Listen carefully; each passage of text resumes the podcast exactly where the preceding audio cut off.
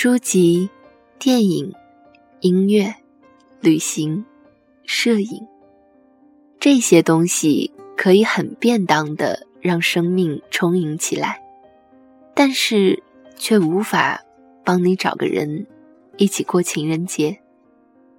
相反的，他们本身还可能是一种障碍，让你长期卡在一个人的世界里出不来。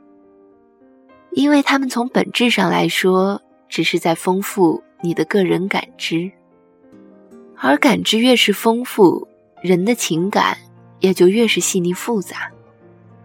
感知就像是在钥匙上开的槽，槽口越多，对应的锁也就越是复杂，谁也不能轻易打开。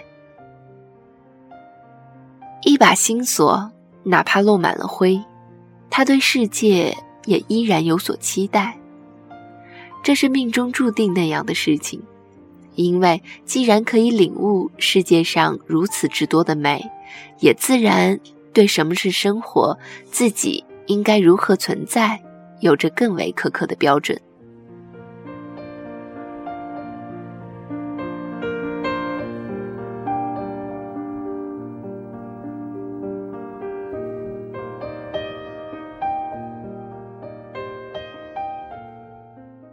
如果是在古代，一个人怀着这样的期待，如果又有那么一点智慧，多半会选择静默内省。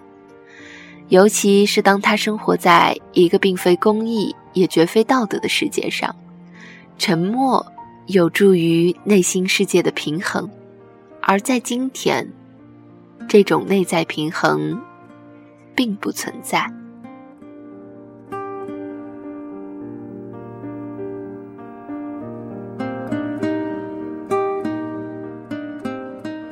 我们活在比较级里，世界是动态的。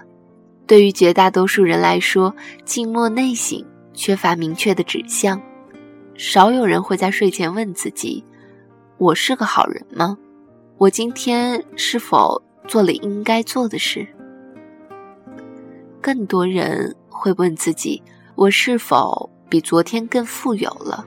我是否比昨天更强大了？”自己活在比较级里，那么只有最高级才能出现在情人节的餐桌前，而谁也都知道，这是全然不可能的事情。还是同样的理由，活在比较级里的人对自己的不完美不能释怀，也就不能放松对别人的要求。要察觉到这一点，并不容易。因为似乎人人都那么觉得，而有些东西会在不知不觉中滋长蔓延。没有人喜欢活在别人的批评和挑剔中，他们会远远的逃离开。所以，要么是你远远逃离别人，要么是别人四散而去。刚好两个人都站定不动。那真是很凑巧的事情。